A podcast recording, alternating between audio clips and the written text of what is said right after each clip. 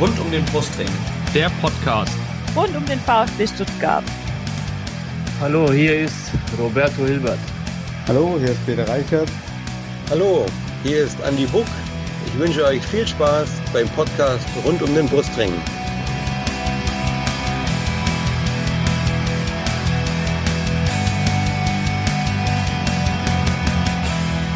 Herzlich willkommen zum Podcast rund um den Brustring. Mein Name ist Lennart und dies ist Folge 209 unseres Podcasts. Und wir reden heute über den, man mag es kaum glauben, vierten Sieg des VfB in Folge.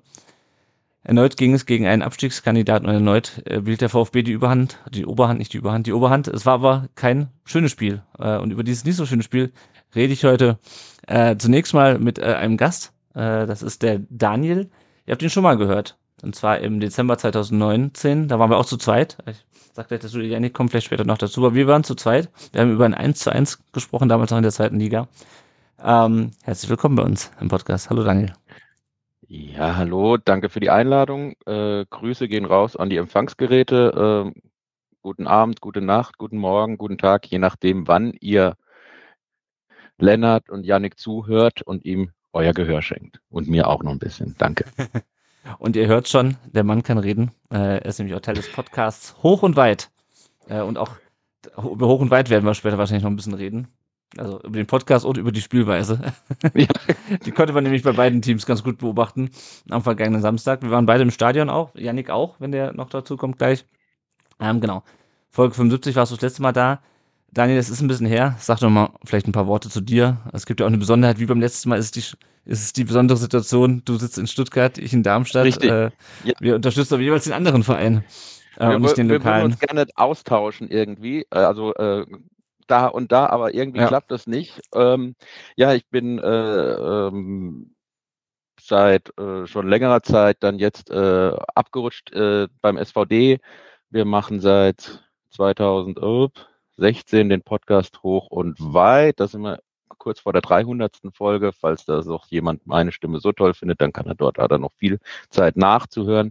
Ja, ich bin ähm, beziehungsweise überlegen, 42 Jahre alt, mach, äh, bin da schon äh, folge dem SV Darmstadt äh, aus der Hessenliga hoch, Regionalliga und so weiter, zweite Liga, erste Liga, zweite Liga, erste Liga, viele Höhen, viele Tiefen, äh, Spaß macht's manchmal, aber man hängt ja immer noch irgendwie drin und da freue ich mich dann doch immer noch Teil dieser kleinen Verein-Fanszene doch zu sein. Ja, sehr schön. Ja, der, äh, bei der waren wir ja auch am am, äh, am Samstag zu Gast. Äh, ja, ich freue mich auch immer, wenn ich da mal, mal ins äh, Bernfeldorf-Stadion komme. Ich habe zwar nicht so weit, aber meistens äh, reizt es mich dann noch nicht so, den äh, SVD gegen wen anders zu sehen. Ähm, aber wenn die Lilien ich aufsteigen. Also ähm, ich, ich wohne hier in Fellbach, aber auch dann äh, ein Abschlag weit von der Gemarkung nach, nach Cannstatt weg. Also ich könnte, wenn ich die diverse Häuser und, und, und also es ist nicht weit, um aufs, aufs Neckarstadion zu schauen. Und von daher ist, glaube ich, ist unsere Situation noch enger, als wir sonst, ja. als wir schon dachten. Äh, es reizt mich aber auch nicht immer, den VfB zu schauen.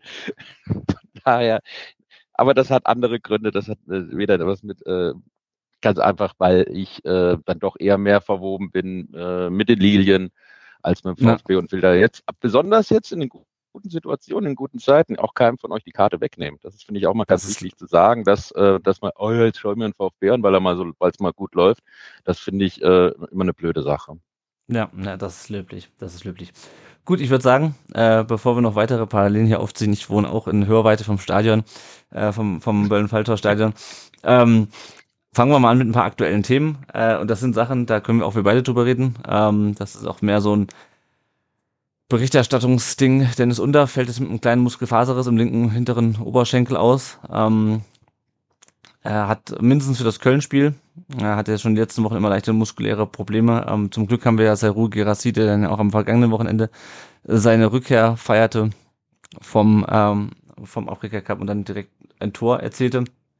Äh, ziemlich bitter ist die Verletzung von Samuele Di Benedetto. Der hat sich im Testspiel jetzt von äh, der zweiten Mannschaft gegen Hoffenheim 2 einen Wadenbeinbruch zugezogen und fällt für den Rest der Saison aus. Ähm, die nächste bittere Verletzung, die hat nichts mehr direkt mit dem VfB zu tun, ähm, aber ich denke, Daniel wird zu mir zustimmen, Sascha Kalajdzic, auch wenn er jetzt bei den äh, Erzrivalen von der Eintracht äh, spielt, Äh, das ist schon bitter, oder dritter Kreuzband ist, ist schon in seiner Karriere. Armer Kerl, ganz ehrlich. Ähm, hab mir im Winter tatsächlich gewünscht, dass äh, sein, sein bester Spezi, Emil Karic, der bei den Lilien spielt, ihn irgendwie herlotsen kann und dann hat er sich verflogen. Aber es war ganz lustig, äh, dass äh, das Lilienlied von Alberto Colucci, Lilie vor, Tor, Tor, Tor, ähm, offenbar ihm auch sehr geläufig ist dadurch. Hm. Du hast gerade eben erst eingesetzt mit armer Kerl. Ich weiß nicht, ob das auch das erste war, was du gesagt hattest. Äh, ich hatte noch kurz ausgeführt, dass, äh, dass es immer dusselig aussieht. Also bei diesen Kreuzbandrissen, das ist ja immer meistens so, du bleibst im Rasen hängen oder kommst blöd auf. Also das ist jetzt, äh, du wirst jetzt hier nicht von keinem weggetreten und hast dadurch, äh, boah, eine, ne, eine Hassfigur, weil Gegner X dir äh, das Bein gebrochen hat. Und deswegen er so ein armer Kerl, weil er halt wirklich so in einer blöden Drehung, ich habe es jetzt nicht genau gesehen gehabt, ich habe nur dann mhm. drauf geschaut äh, äh, beim Spiel, als, oder in der Aufzeichnung, ich weiß gar nicht, die haben, glaube ich, Sonntag gespielt, ähm, als er schon wieder lag und äh, mhm. einfach so äh, hilflos eigentlich und er, er konnte ja. eigentlich selber nicht fassen, jetzt ist die, fängt die Scheiße schon wieder an. Ähm, umso höher natürlich auch anzurechnen, wie er immer zurückgekommen ist. Also er hat mhm. ja auch in den Spielen, die er jetzt für die Eintracht in der, in der Rückrunde gemacht, die Handvoll, ähm, schon gezeigt, was für ein guter Spieler er ist. Ja, ja, ja, auf jeden Fall. Also es ist ihm echt zu wünschen, dass er auch da wieder zurückkommt. Das ist natürlich echt, ich meine, der ist, glaube ich, 23, 24 jetzt, also in so, in so jungen Jahren schon äh, so viele ähm, schwere Verletzungen auch zu haben, ist das echt, ist halt echt nicht ohne. Ähm, ja. Gerade wenn du überlegst, dass du eventuell noch nach deiner Karriere auch noch was mit deinem Körper haben willst. Ähm, Eben. Ja. Genau, du hast gerade schon gesagt, du bist ein bisschen älter als ich, deswegen wirst du äh, den Elfmeter von Andy Bremen 1990 ein bisschen bewusster erlebt haben äh, als ich. Ich war zwar auch schon auf vier Jahre alt damals, ähm, habe es aber noch nicht so ähm, so verfolgt. Andi Breme, auch Ex-VfB-Co-Trainer, der bestangezogenste Co-Trainer, den wir hatten unter Giovanni Trapattoni, ähm, verstorben mit, ich glaube, 64 ist er geworden. 63. Oder 63 Fall. Herzstillstand, das ist schon, ähm, also ja, Leute werden alt und sterben, aber das war schon äh, ein Schock, oder? Äh, auf jeden Fall. Ähm, für mich ist WM 90 auch die erste große bewusste, äh, das erste große Fußballturnier, wo ich bewusst mitbekommen habe, ist meine Lieblings-WM dadurch auch, weil du ein kleiner Stöpsel bist. Äh, du gehst daran an dieses Spiel ohne all die Nebengeräusche. Und ich kann mich, ich durfte, glaube ich, alle Deutschland-Spiele sehen damals und das WM-Finale ist, das Ding ist immer da parat, wie er da unten reinschießt. Das ist blöd. Es klingt immer so wenn ein Kind halt stirbt oder sonst was, aber es ist halt ein Ereignis, wo du dabei warst und er war der Hauptprotagonist und mhm. da ist halt schon eine, die Erinnerung.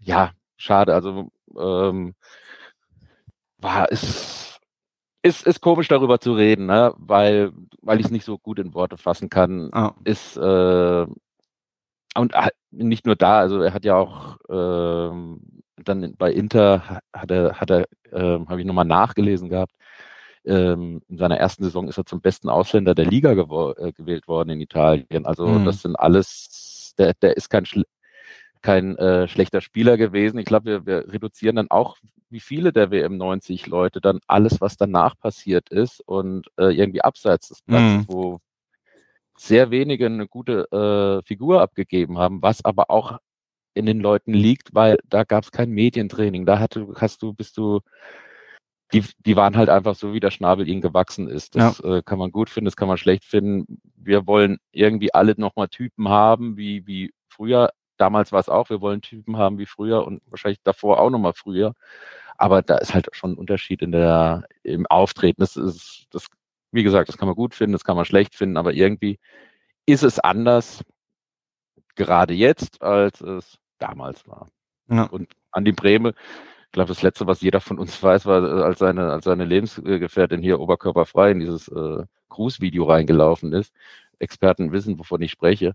Ähm, das, das ist einfach neben dem Platz, man macht sich halt immer lustig. Und das, das finde ich aber auch dann, ich bin auch vorne dabei, glaube ich, aber äh, ich muss mich da auch ein bisschen reflektieren und ähm, nicht immer alles mitlachen, worüber der meisten mhm. lachen.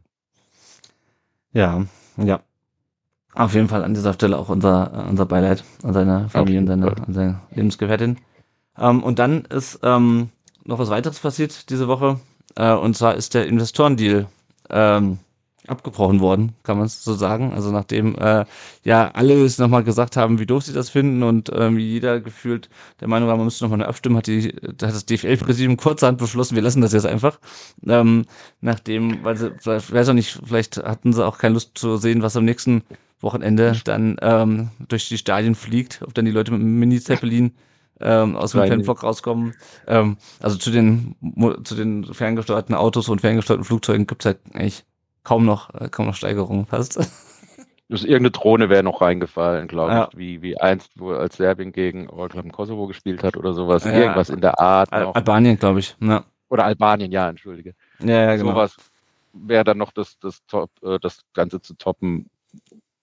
Ja, also die Lilien haben ähnlich reagiert. Da ist auch der Druck ziemlich hochgekommen, weil ähm, Präsident Fritsch auch im DFL-Präsidium sitzt Mhm. und das, das Ganze sowohl im Mai das Jahr als auch im Dezember die Zustimmung da gab es keine äh, größere sagen wir, äh, Rücksprache mit, äh, mit den Fans. Und wir sind noch ein Mhm. e.V., also wir haben keine Ausgliederung in, Ja. in keinster Art und Weise. Und das sind halt schon Themen, die, man muss halt auch bedenken, SV Darmstadt, obwohl er ein Sportverein ist, was auch gut ist und wichtig ist, halt halt hauptsächlich Fußball. Ja, wir haben Mhm. eine riesige Fan- und Förderabteilung. Ähm, wir haben dann aber, der, der Rest ist, äh, es sind äh, Geschichten wie, wie Wandern und, und, und so weiter. Also halt wirklich so einen Breitensport äh, Ja. ausgelegt.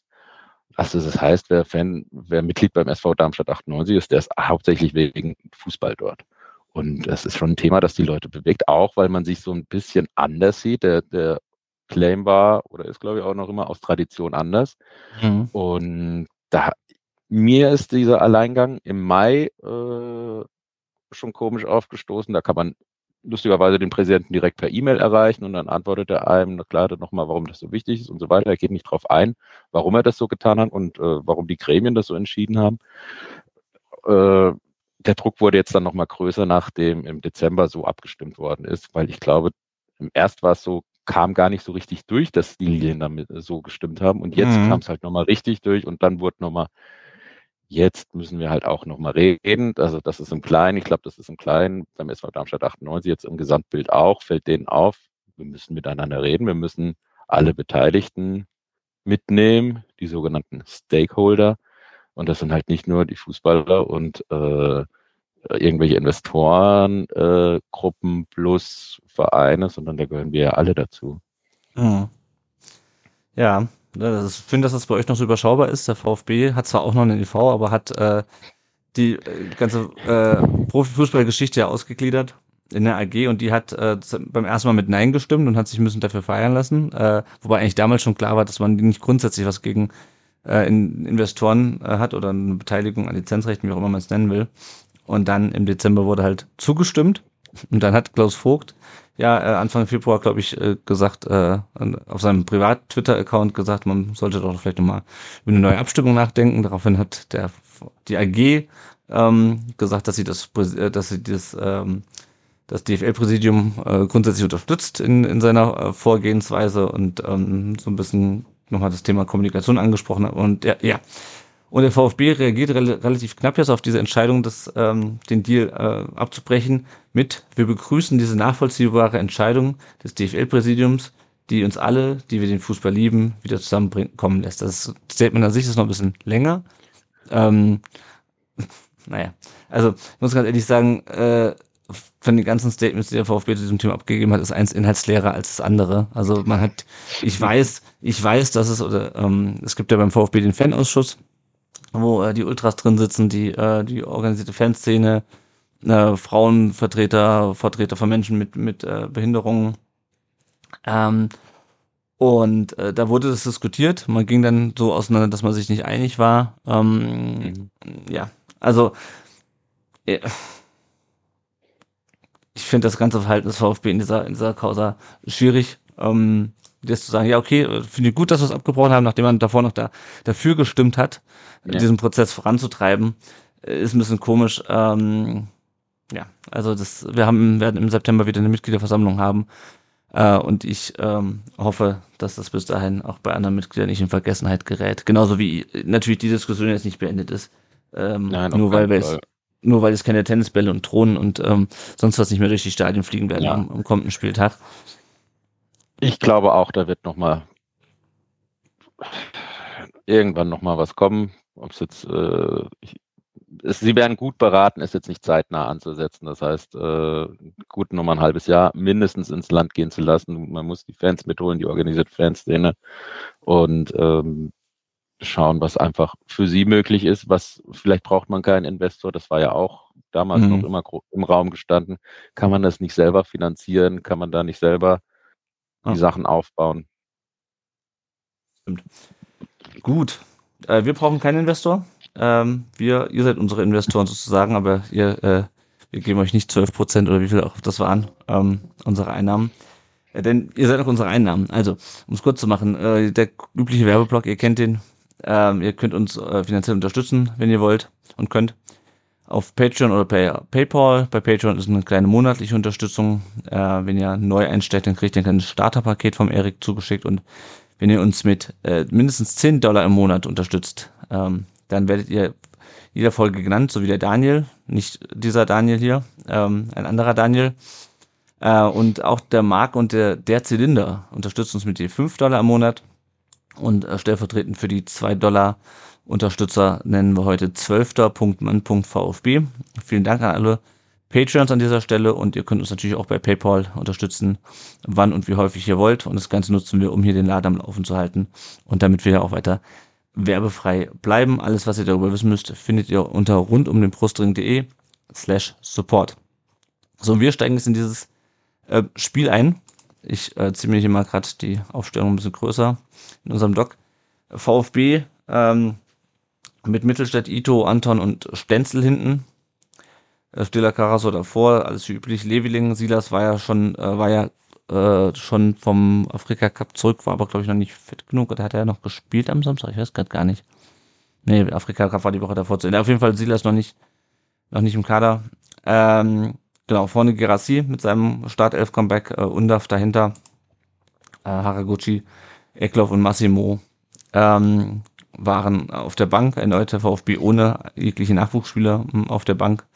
Dafür Haraguchi, aber auch interessant. Äh, Daniel, wie war denn so dein Gefühl vor diesem Spiel? Die Lilien haben ja nun äh, auch schon seit längerem nicht mehr gewonnen.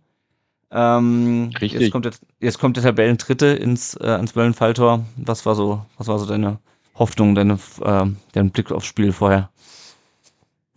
Ähm, ganz ehrlich, VfB ganz klarer Favorit, auch äh, muss man ja nicht groß ausführen. Überragende Saison bisher, ähm, Highlight, äh, so die, die Vielzahl von Spielen mit fünf geschossenen Toren äh, und natürlich das Pokalspiel. Ähm, fantastisch, wie, wie er da auftretet. Ähm, die Lilien davor hatten in Mönchengladbach ein durchaus boah, ein Spiel auf äh, Tabellenkellerniveau abgeliefert. Da war es, also hätte jemand, einen Punkt hätte ich sofort unterschrieben, Sieg äh, total im, äh, ins Reich der Fabel verwiesen. Und wenn wir 2-0 verlieren, wäre es gut aus. Wäre es absolut okay gewesen. Also mhm. ganz keine Hoffnung, keine, keine großen, äh, äh, wie sagt man denn, äh, äh, äh, Träume gehabt. Mhm. Irgendwas zu holen. Ja, ja, ja, gehen wir mal ins Spiel rein. Äh, VfB war in der Anfangsphase, es war ja auf uns VfB-Fans allen klar, dass es ein schwieriges Spiel werden würde, trotz der äh, Tabellensituation, weil es einfach auswärts ist. Ähm, kleines, enges mhm. Stadion, mhm. hat, damit hatten wir schon in Heidenheim Probleme. VfB war sehr engagiert in der Anfangsphase, aber noch glücklos. Ähm, der SVD hat allerdings auch direkt zwei Ecken, äh, die der VfB immerhin klären konnte. Aber ähm, das hat auch Ecken, auch das ist was, ähm, was nicht so ganz ohne ist, äh, wenn du gegen äh, einen, einen Abstiegskandidaten spielst, äh, wenn, weil wenn dann was passiert, dann äh, über Standards oder halt über so über Umschaltmomente. Wie gefiel dir denn der, der SVD äh, bis zum bis zum 1 zu 0 durch Gerassi? Also, äh, durchaus äh, gut mitgehalten. Bis, ich hatte aber auch den Eindruck, dass äh, der VfB dann durchaus stärker wurde und ähm, folgerichtig auch äh, in der ersten oder zweiten richtig guten Gelegenheit äh, das Tor macht, richtig abgeklärt, wie sie halt auch durch die ganze Saison schon, schon durchgekommen sind. Also ihr macht die, die Tore, ähm, irgendwann ist es halt auch kein Glück mehr, wenn du Mhm. äh, fünfmal drauf schießt und fünfmal triffst zum Beispiel, ja. Und das sind einfach auch, es sieht so unheimlich einfach und leichtfüßig aus. Ich bin da richtig neidisch, wie, wie da die, die, die, die, wie der Ball da läuft und äh, wie er die Chancen rausspielt und äh, dann auch verwertet. Hm, Ja, ich muss auch sagen, ich bin teilweise auch überrascht, wie leichtfüßig die das können nach zwei Jahren. Es war nicht immer Rumpelfußball, aber es sah, es funktioniert denen halt nicht so häufig. Also leichtfüßig war es immer, manchmal war es auch ein bisschen leichtsinnig. Aber jetzt diesmal funktioniert's. Und so auch in der 14. Minute. Äh, und da muss ich ganz ehrlich sagen, da war ich mir nicht ganz sicher, ob es die Leichtfüßigkeit des VfB war oder das Abwehrverhalten der, der Lilien. Ähm, denn der Ball kommt nach einer Ecke vors Tor äh, und Polter kann den Ball eigentlich klären. Äh, Säbelt aber Mhm. komplett drüber und dann kommt der Ball noch nach außen und dann spielt der VfB den gleichen Angriff einfach nochmal. Ich glaube, beim SWR war auch so ein, so ein Video, äh, das unterlegt war mit Spiel den gleichen Angriff einfach nochmal. Ähm, Führig flankt wieder rein. Äh, Anton äh, köpft den Ball auf, auf äh, Gerassi, der am Fünfer halt am höchsten steigt und den dann äh, aus kürzester Distanz reinköpft. 18. Saisontor für ihn. Ah ja, wie siehst du es? War es einfach sehr gut gemacht vom VfB oder ähm, hätte die Situation eigentlich schon längst bereinigt sein müssen? Das, ja, natürlich ist da äh, eine blöde Verkettung, aber dann muss es halt auch einfach nochmal in der Klasse reinspielen und, und machen. Und das, Mhm. ich glaube, da bleibe, das, das sieht alles so verdammt einfach aus, so leichtfüßig. Und das ist einfach vielleicht noch ein größeres Lob äh, als der Tabellenplatz also selber. Und man, man, ihr guckt ja immer, was ich auch gut finde, ja, jetzt haben wir noch acht Punkte auf die und sieben auf das, aber wie, wie gespielt wird, das, ähm, das wird dann auch immer ein bisschen vergessen, wenn du einfach nur auf die reinen Zahlen schaust. Und Mhm. da, da stimmt im Moment einfach beides. Und das war genauso. Also ich habe es vorhin nochmal angeschaut. Anton perfektes Timing, also die Flanke, Anton perfektes Timing in die mit dem Kopfball, mit der Kopfballablage und dann steht Girassi perfekt, nickt ein, keine Chance äh, für, für Schuhen mit, einem Reflex oder sonst irgendwie da ranzukommen. Mhm. Wow. Also für mich sah es dann auch wieder so aus, ey, das ist so einfach, das ist so gut ausgespielt, da ist keiner, da passt wirklich jede, äh, je, je, jede Muskelfaser, die angespannt wurde, um dieses Tor zu erzielen von allen Beteiligten, passt da perfekt rein und es Mhm. sieht einfach toll aus.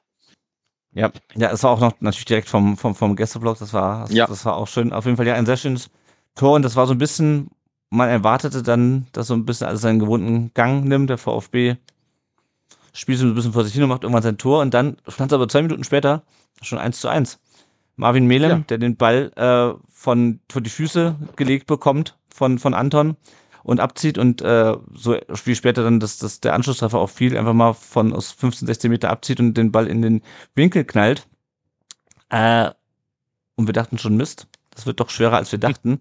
Und dann wird das, wurde das, ähm, das Tor aber aberkannt. Äh, Mhm. wegen eines Handspiels von, ich weiß nicht mehr, ob es Polter auch war, ja genau, Polter. Polter war's, Äh, von, ja. äh, auch wi- wieder Polter. Ähm, ja, also wir diskutieren ja regelmäßig, wenn wir über Elfmeter diskutieren, auf zwei Schienen. Einmal äh, würden wir den geben und einmal war's, war der Elfmeter, oder war die, äh, nicht Elfmeter, VR-Entscheidung, oder war das Handspiel Mhm. regel, regelkonform, die, äh, dass es, dass es abgepfiffen wurde. Wie siehst du's?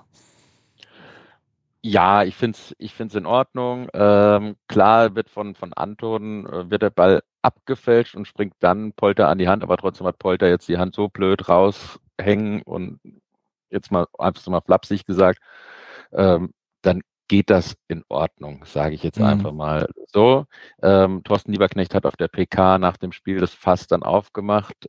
Ja, äh, Openda hat im, äh, beim Spiel daheim gegen Leipzig ein ähnliches Handspiel äh, gemacht und es wurde nicht gepfiffen und ich glaube, daher Mhm. kommt der, der große Furor. Aber äh, ein Verbrechen wird ja dadurch nicht richtiger, indem es ein anderer schon begangen hat und Ja. äh, äh, so in der Art.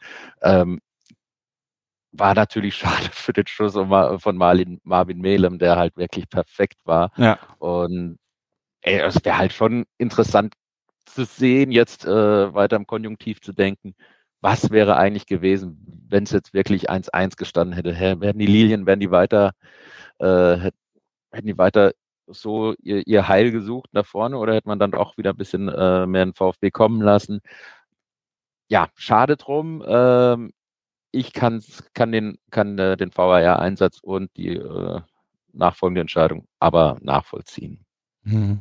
Ich habe es auch erst hinterher gesehen. Ich habe es im Gästeblock logischerweise auch nicht gesehen, weil es dann mhm. ähm, vor der vor der Heimkurve stattfand. Also ja, ich sehe es ähnlich. Man kann es geben. Also eine Regelkommen ist wahrscheinlich, weil er wahrscheinlich die Körperfläche vergrößert. Ähm, ja. Und natürlich, weil die Handhaltung fand ich nicht. Aber ja, das ist, ich glaube, das Problem ist ja wirklich diese diese fehlende Vergleichbarkeit. Im einen Spiel wird es ja. gepfiffen, im anderen nicht. Ähm, das, das, war früher ist, auch schon so. Ähm, nur jetzt äh, müssen wir halt noch fünf Nur jetzt Minuten steht halt jeder, äh, hat halt jeder diese, diese äh, Situation da vor Augen. Und falls äh, VfB-Fans interessiert sind, äh, das nachzuschauen, äh, das war beim Spiel Darmstadt gegen Leipzig das 3 zu 1. Und das war, also das jetzt damals nicht gepfiffen oder einkassiert haben, ist für mich eigentlich äh, unverständlich, noch mehr, mhm. mehr unverständlicher als, als das äh, abzupfeifen. Das war wirklich, ja, und dann haben die Leipziger noch, noch äh, nach zwei Minuten VR dann wirklich so vor, vor, der, vor der Gäste, äh, vor der Heimkurve gejubelt, als wären sie Weltmeister geworden. Mhm. Das war dann auch unschön gewesen. Also mhm. da flogen dann auch die Becher nicht schön. Ähm, vielleicht auch, ne, man soll ja kein Verständnis zeigen, aber ich sag mal so, äh, man darf sich da nicht wundern, wenn das dann so in dieser Situation und das ist ja, ja immer noch ein heißes Spiel aufgrund der Umstände äh, mit, mit Leipzig war halt schon eine doofe Sache für die damals. Ja. Ist keiner verletzt ja. worden, alles in Ordnung, keine, keine, äh, äh, keine Kondolenzbekundung nach Leipzig schicken, aber es war halt echt eine blöde Sache. Ja, so. ja. ja ich kann das, ich kann das, das nachvollziehen. Ähm, nur um zu dem Tor zurückzukommen, ich, mich mhm. hat es geärgert, weil mir war das ehrlich gesagt zu einfach. Also das hatten mhm. wir schon die letzten äh, Spiele, dass Bälle dann teilweise zentral von Strafung geklärt wurden und wir dann ganz überrascht waren, dass sie direkt zurückkamen.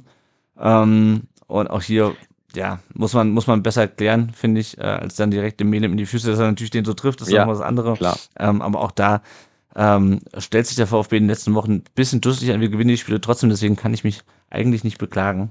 Ähm, ja, und, also ich, aber ich war schon erleichtert, dass es zurückgenommen wurde. Ich kann mich auch erinnern, also ich meine auch, dass äh, das war, war das müsste zumindest kein, äh, ein Konter oder ziemlich schnell nach vorne gespielt worden sein von den Lilien. Also es war ziemlich mhm. viel Platz im Strafraum oder in der, in, in, in, in der VfB-Hälfte. Da waren nicht viele Leute rumgestanden, als, als Melem dann geschossen hat. Ähm, einen guten, guten Moment abgepasst äh, für die Situation. Aber jo, schade drum. Aber hat man auch gezeigt, vielleicht für mich mal was Positives zu sehen, dass man mithalten kann. Und das ist ja. vielleicht auch nochmal ganz wichtig. Ja, ja das, das, das auf jeden Fall. Also den Eindruck hatte ich sowieso. Ich habe mir vorher nochmal die Statistiken angeschaut. Also klar, die mhm. Vielzahl an Gegentoren, die reitet euch natürlich rein. Ähm, ja. Aber auf der anderen Seite, wenn wir spielen jetzt gegen Köln am Samstag, die haben bisher nur 15 Tore geschossen, also äh, eins mehr als Dennis Undaff, glaube ich. Ähm, und zwar zu mit, mit der ganzen Mannschaft. Ähm, das ist dann halt schon was, was anderes. Ja. Dann kam die Tennisballpause. Ich glaube, äh, die Heimkurve hat angefangen und dann kamen wir. Ähm, dann kam immer wieder. Äh, mhm. Ich, ich überlege gerade, ich glaube, das ist das erste Spiel, was ich jetzt mit mit Tennisbällen im, im Stadion sehe. Nee, ich habe äh, das unser Heimspiel gegen Mainz, da war ich auch, aber da war ich dann halt im Familienblock. Mhm. Da, aus dem flogen keine Tennisbälle, überraschenderweise. Ähm, war ganz interessant, dann auch die Leute dazu beobachten, wir sind teilweise schon versucht haben, die Tennisbälle direkt in die Eimer reinzufangen. Ähm, ja, aber gut. Das ist, das ist die beste Sache gerade daher. Ja. Oder ja. war es. Ja. Genau. Dann ging es irgendwann weiter. Äh, und dann gab es einen Foul von äh, unserem Leihspieler, beziehungsweise unserem an euch verliehenen Spieler Luca Pfeiffer an Gerassi. Äh, vorher gab es schon einen Foul von äh, Klaus Jasula im Mittelfeld. Ähm, hattest du das Gefühl, dass äh, Tobias heißt er, glaube ich, Wels, ähm, mhm dass er zu lange gewartet hat mit Karten. Jetzt mal will es gar nicht auf dieses ganze Rumgeheule von VfB-Fans eingehen, die sagen, äh, die, die äh, Abstiegskandidaten, die treten alle.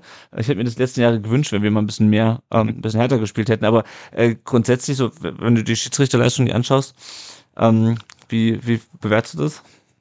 Ich glaube, wir waren beide ein bisschen äh, konsterniert, wie man reinspringen kann oder für was es Gelb gibt oder für was es kein Gelb gibt, äh, glaube ich, viel wichtiger zu sagen.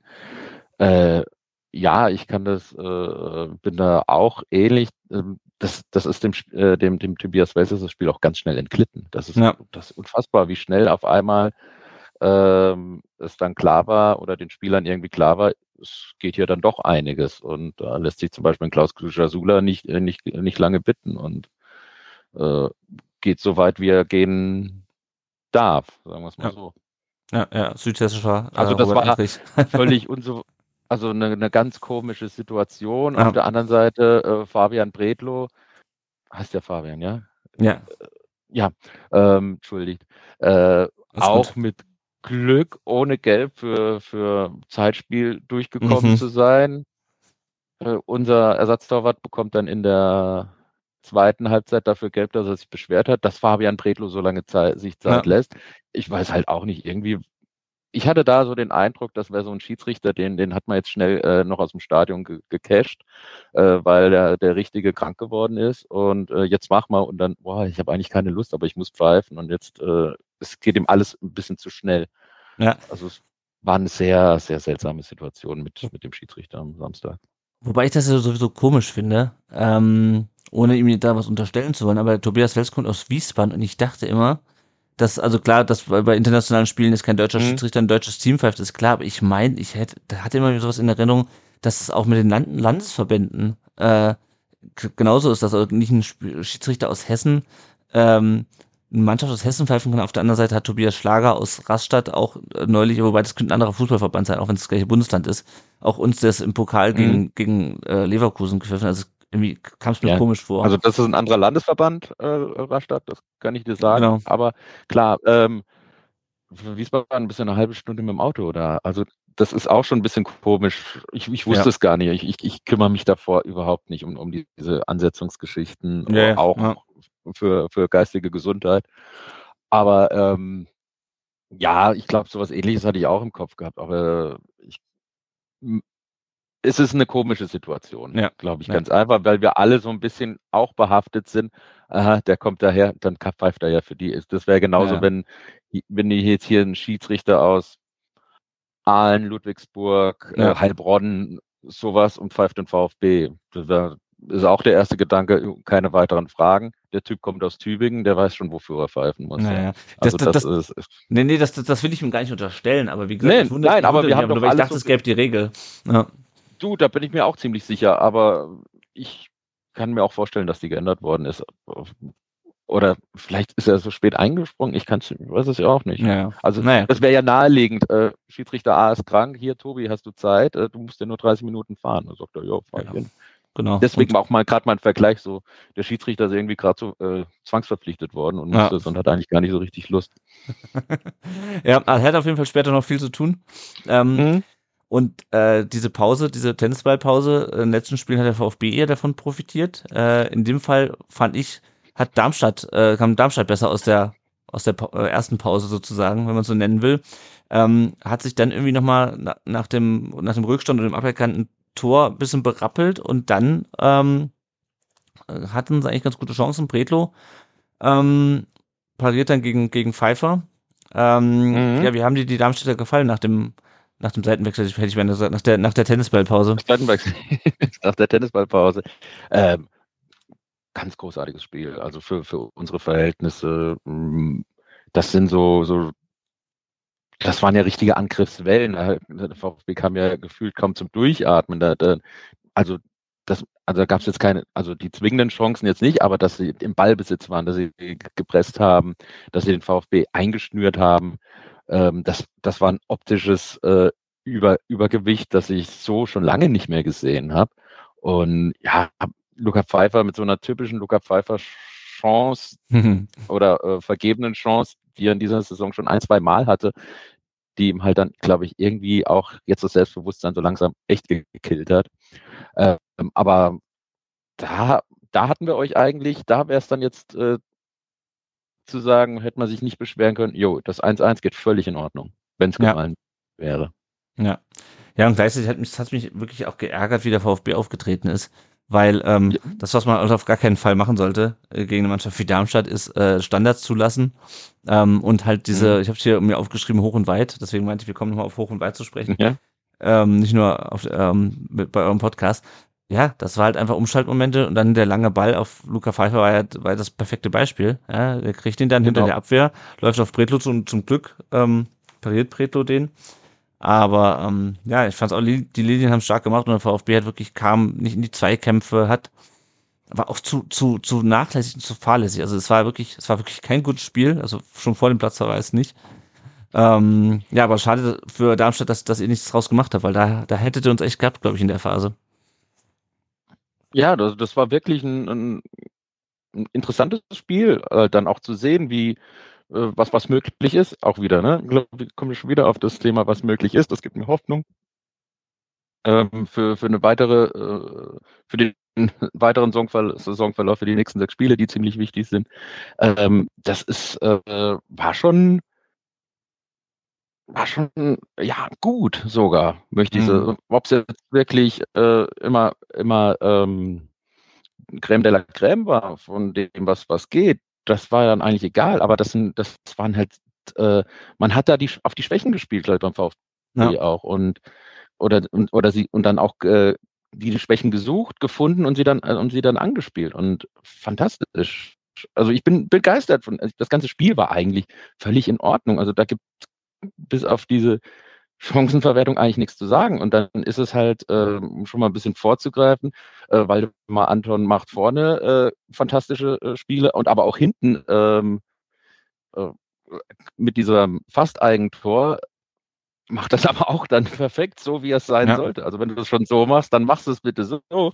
Und ich habe dann auch gesagt, äh, letzte Saison hätte wäre der, wär der 100 pro reingefallen, ja. so wie er ja. den da abräumt. Und äh, das ist halt auch sowas, da fehlt dir dieser, dieser undefinierbare äh, Faktor Spielglück, wie es auch immer du, da, wie man das äh, fassen, greifen will.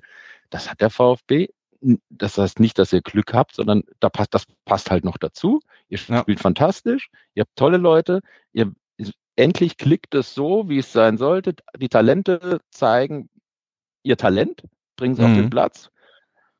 Und dann hast du halt einfach, dann fällt dieses Eigentor halt nicht. Und ja. wenn du, wenn du halt ein bisschen dusselig dich anstellst oder ein bisschen Pech hast, warum auch immer, das sind alles diese undefinierbaren Komponenten, dann rauscht der einfach halt so am Pfosten vorbei, wie, wie Waldemar Anton das äh, Ding da geklärt hat. Ja, ja, ja, das ist, glaube ich, dieses typische. Wenn es läuft, dann, dann läuft's.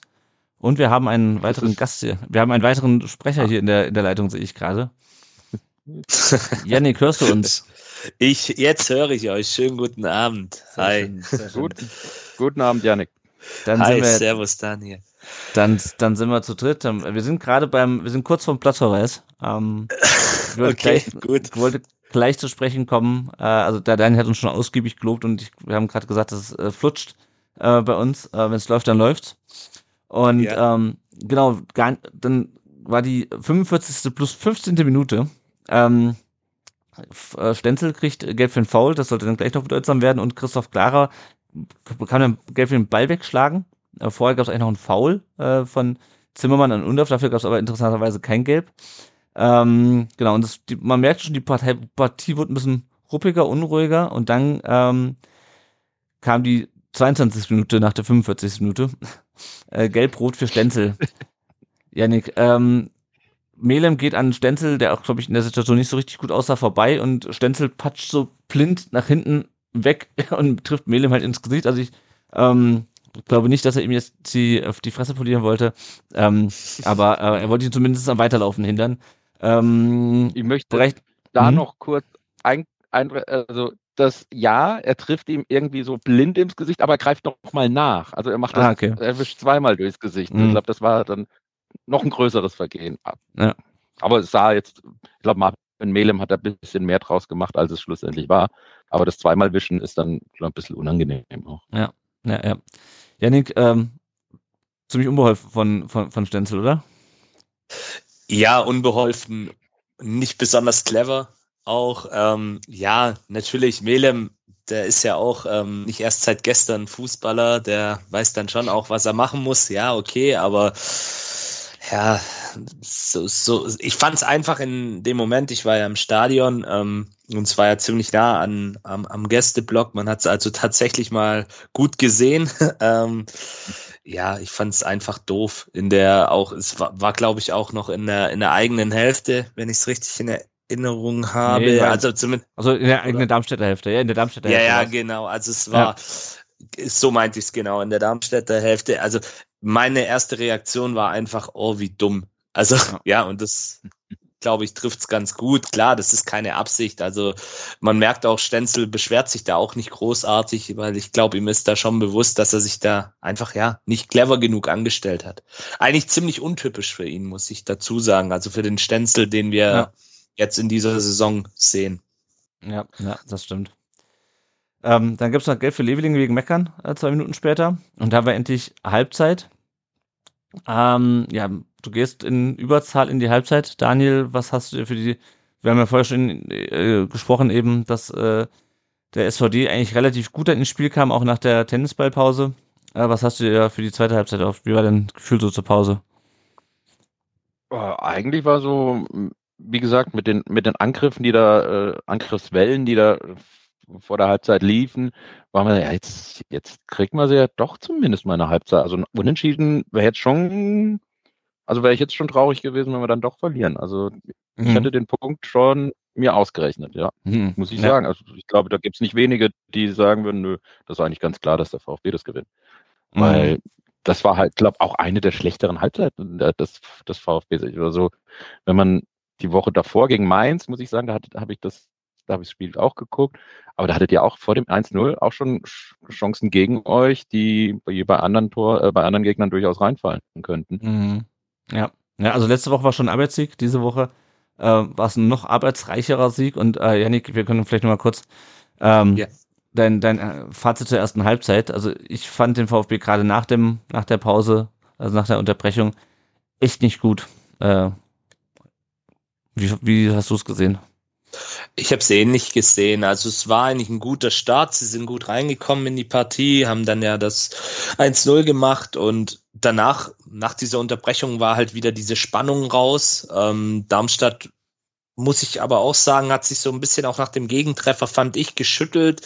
Ähm, was man ihnen auf gar keinen Fall ähm, unterstellen kann, ist mangelnder, äh, ja, mangelnde ähm, Einstellung. Also die haben sie auf jeden Fall. Mhm. Ähm, sind, haben sich wirklich in jeden Zweikampf reingeworfen und auch die Körpersprache von Darmstadt hat mir sehr gut gefallen als VfB-Fan. Also klar, natürlich in dem Moment, wenn du im Gästeblock stehst, ähm, denkst du dir auch, oh, aber so im Nachgang muss man schon sagen, die Darmstädter haben sich da wirklich teuer verkauft für das, dass sie ja, leider die rote Laterne dann letztendlich haben. Also sie haben wirklich gezeigt, ähm, dass sie den Willen haben, dieses Spiel dann noch umzudrehen. Und vor allem nach diesem Platzverweis hast du halt auch im Stadion gemerkt, da ging so ein, ja, so ein positives Raunen, glaube ich, mhm. ein bisschen durch die Darmstädter Blöcke.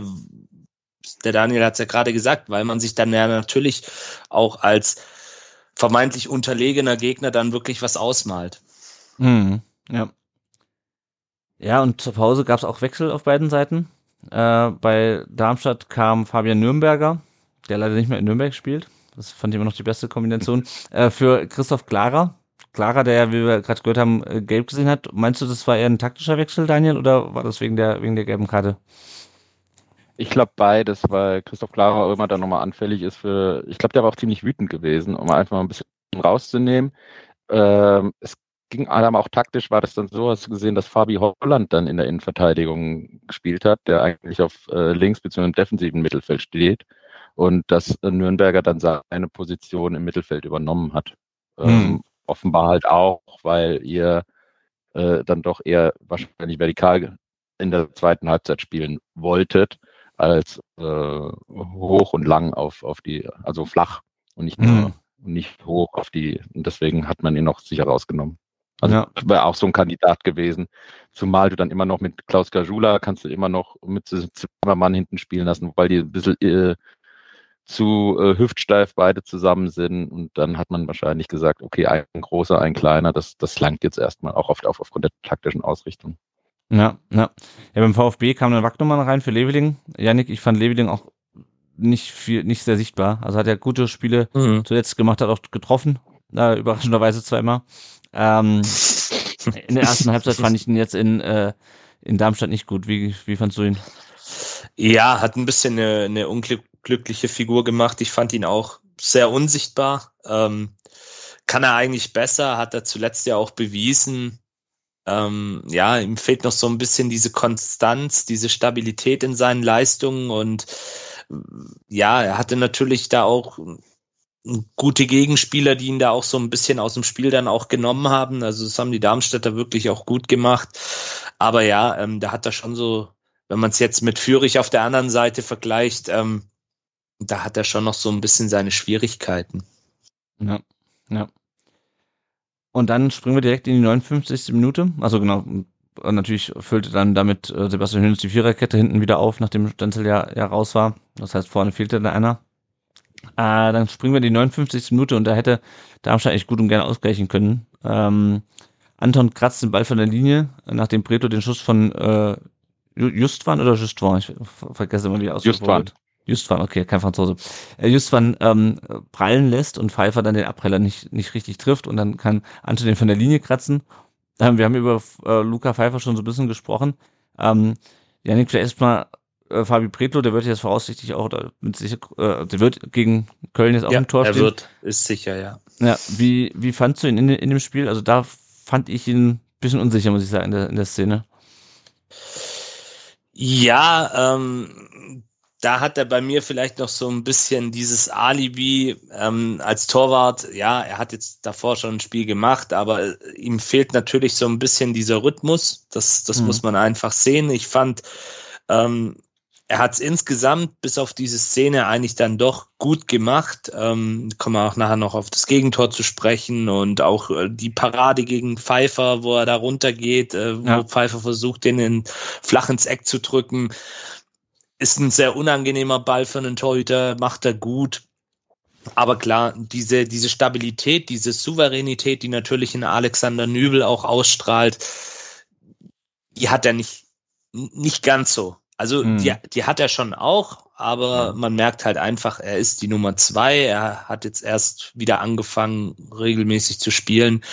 Und das, das sieht man, finde ich, das ist auch bei anderen Torhütern oftmals der Fall so. Ähm, ich fand es zum Beispiel auch im Pokal, als Leverkusen da seine Nummer zwei hat spielen lassen. Mhm. Den fand ich auch anders von der Ausstrahlung her wie in Radetzky. Also deswegen, ich glaube, das ist auch schon immer ein Faktor oder kann ein Faktor sein. Außer man hat natürlich zwei absolut gleichwertige Top-Torhüter im Kader. Ja, Dann ist ja. es vielleicht nochmal anders. Aber ähm, ich fand, unterm Strich hat er in Darmstadt ein ja, souveränes Spiel gemacht, bis auf diese Szene, bis auf diese Unsicherheit. Ja, also mir, mir ist es vor allem aufgefallen bei den, ähm, wenn er den Ball wieder ins Spiel gebracht hat.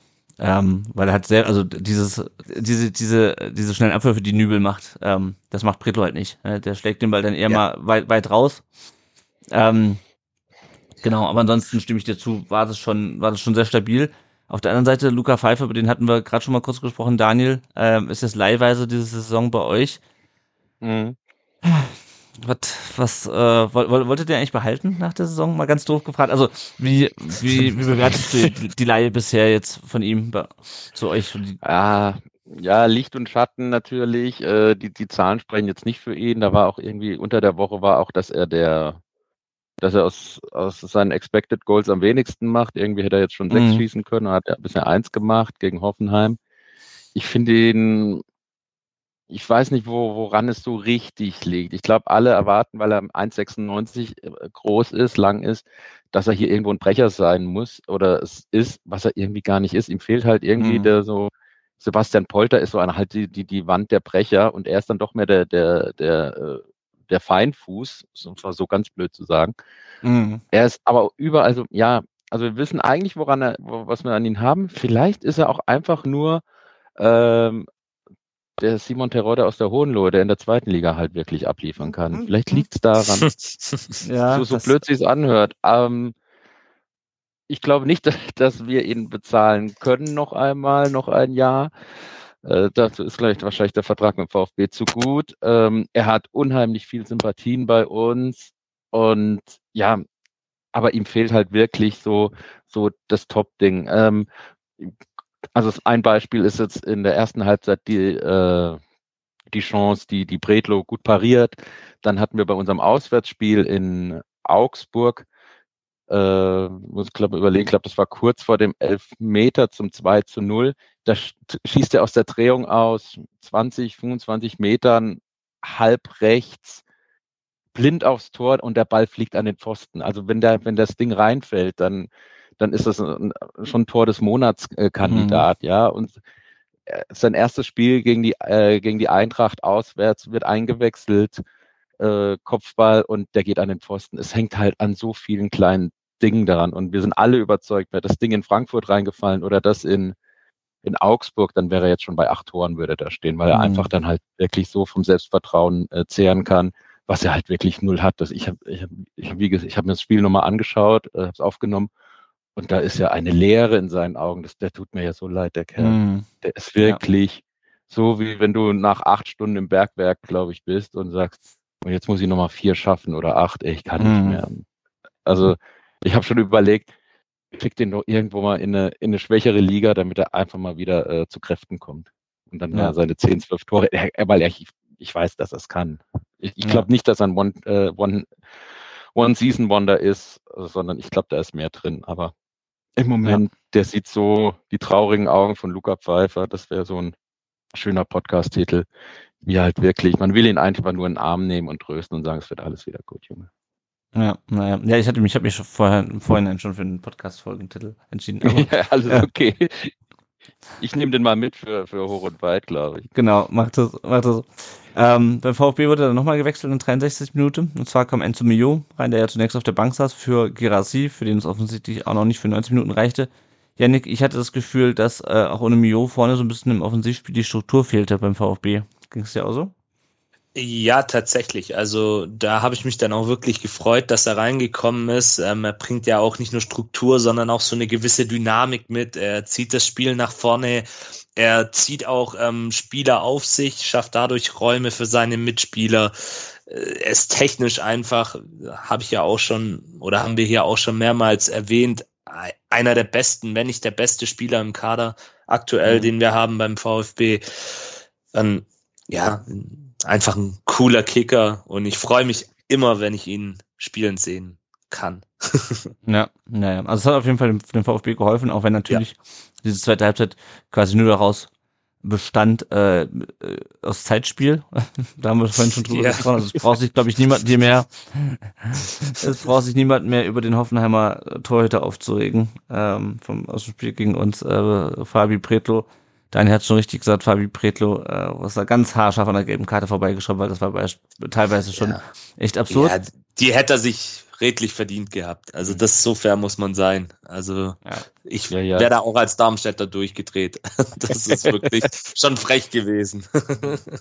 ja, ich muss aber auch sagen, äh, ja, oder mach du mal weiter. Also, äh, Lennart, Nö, also, bitte. Ja, genau. Also ähm, es war auf jeden Fall ein, ein dreckiges Spiel ähm, und äh, was mich wirklich, äh, was ich wirklich spannend fand, ist, dass der VfB das auch mal kann, weil der VfB ähm, hat selten so dreckig gewonnen. Ich glaube, das letzte Mal unter Korkut, dass wir, dass wir die drei Punkte so und so, ähm, ähm, ja, keine Ahnung, ergaunert haben. Naja, ergaunert nicht, aber äh, zumindestens, dass wir so, ähm, so eklig gespielt haben, weil es war ja wirklich, gab dann auch noch äh, gelbe Karten für Christoph Zimmermann und für Führig, wo man dann auch langsam das Gefühl hatte, dass Tobias Wels überfordert ist. Dann gab, wir hatten schon angesprochen, äh, der Ersatzgeber von Darmstadt ähm, hat sich dann beschwert über Pretos Zeitspiel, hat er für gelb gesehen.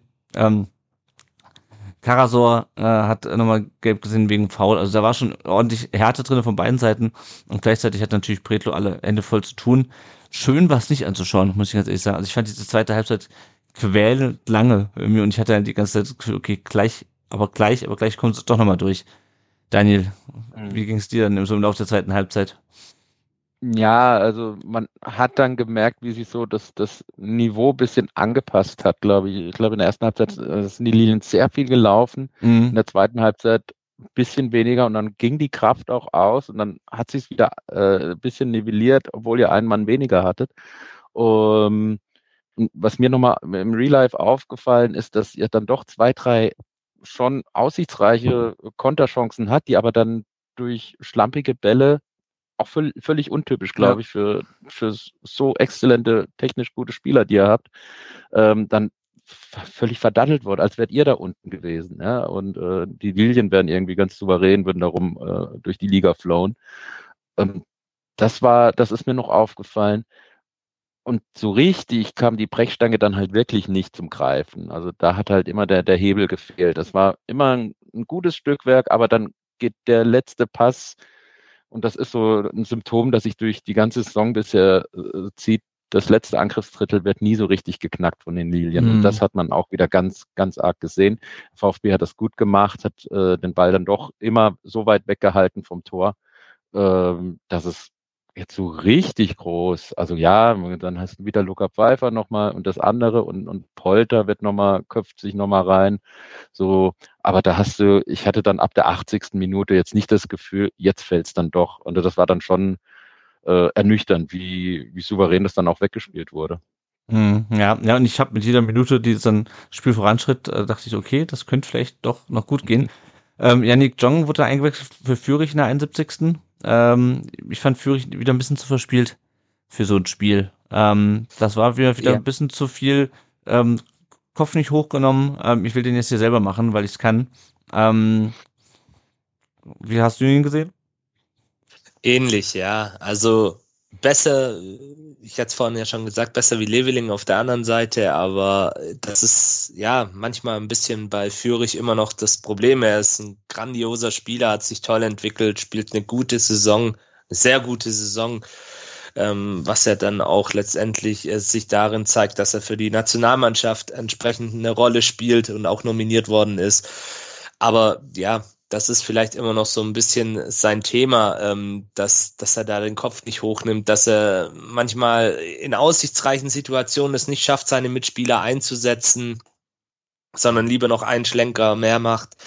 Er kann's, ja, das, das wissen wir, es hat er auch schon bewiesen, aber da würde ich mir ein bisschen mehr äh, ja, ich weiß nicht, ob Spielintelligenz, aber ein bisschen mehr das Auge für die Gesamtsituation wünschen und nicht der Fokus nur, ich, so wie du gesagt hast, ich mache jetzt das Ding, ich gehe da jetzt rein und, und zieh ab und ja.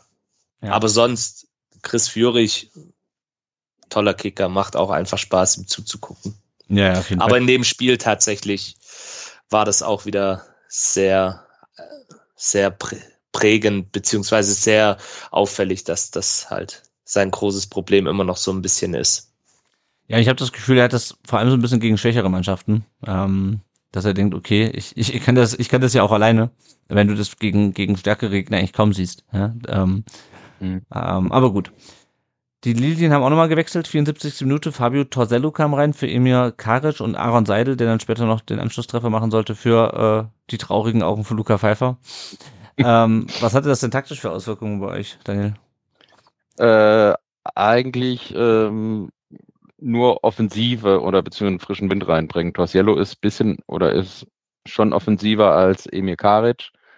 Ähm, bisschen so ein Wusler-Typ, äh, jung, 19 oder 20, äh, so ein bisschen so das, das große Talent aus, aus dem Nachwuchsleistungszentrum.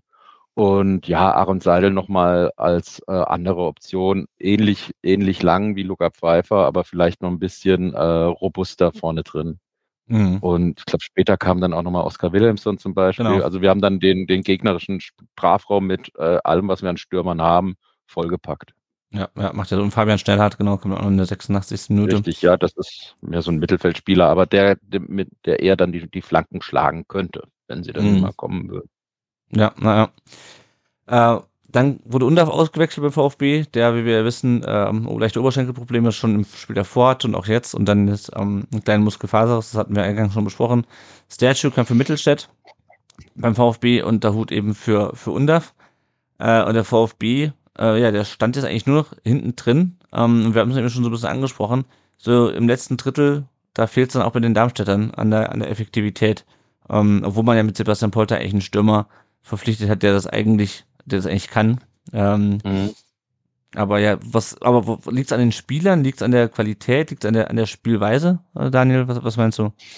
Mm, schlussendlich ist es schon ein bisschen Qualitätssache. Äh, wenn du, ich glaube, auch da müsste man jetzt schon mal schauen, aber ganz oft in der Saison spielen wir eigentlich oder sind die, ist das Hauptgerüst das, was wir in der zweiten Liga hatten. Also da sind die mhm. Spieler, die wir in der zweiten Liga hatten. Und da hat man einfach im Sommer und im Winter äh, so nicht so die Transfers getätigt. Vielleicht hätte jetzt hier ein Tim Skarke eine andere Leistung äh, oder eine andere Rolle spielen können, aber genau, der war ja gelb gesperrt, genauso richtig, genau. Also ja. fehlt da halt an einer, zum einen an Bundesliga-Erfahrung und zum anderen an einem kreativen Scouting oder Transfers, die die man einfach ver vergessen hat. Also wenn man sieht, also, und das, das ist so das Einzige, was man so, so vorwirft. Sonst mache ich, mache ich eigentlich den allen keine Vorwürfe, weil sie spielen das, was sie soweit können. Da ist keiner, der als Topstar geholt wurde und äh, dann enttäuscht, sondern das sind alles äh, so, mehr können die nicht. Das sind gute Zweitligaspieler und das ist, ist jetzt kein Vorwurf.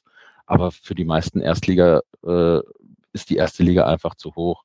Und da mhm. hat man einfach versucht, vielleicht jetzt sparsam irgendwie zu gucken, dass wir drin bleibt. Und ja, jetzt klappt's nicht. Aber man muss auch sagen, ich glaube, die meiste überwiegende Mehrheit der Fans ist dann jetzt auch nicht todtraurig, falls es dann doch wieder erwarten, äh, äh falls es dann doch im Sommer dann runtergeht. Also da mhm. fehlt es einfach an Qualität, das hast du dann auch gemerkt. Und natürlich ja. auch ein bisschen Konditionssachen, äh, aber ich glaube, ihr wart auch oder eure Spieler waren auch ziemlich oft mit dem Krampf dann am Boden gewesen nach, ja. nach dem x-ten Sprint. Ja, ja, gerade am Ende. Ja. Tiefer Boden, äh, laufintensives Spiel, vor allem bei euch dann zu zehnt, da ist das kein Wunder. Aber bei, bei Lilien hängt es an der Qualität. Das ist, glaube ich, ziemlich dann zu sehen. Ja, das, also das ist mir, das ist mir auch aufgefallen und deswegen hatte ich das auch vorhin bei der, bei dem, bei dem äh, 1-0 angesprochen. Ähm, mhm. Und man hat es einfach durchs Spiel weg durchgesehen. Also das ist halt, da fehlt einfach wirklich die Bundesliga-Qualität, so hart es klingt. Äh, und die Mannschaft, mhm. ich glaube, die Mannschaft könnte es durch den Einsatz wettmachen, das hat man auch gesehen.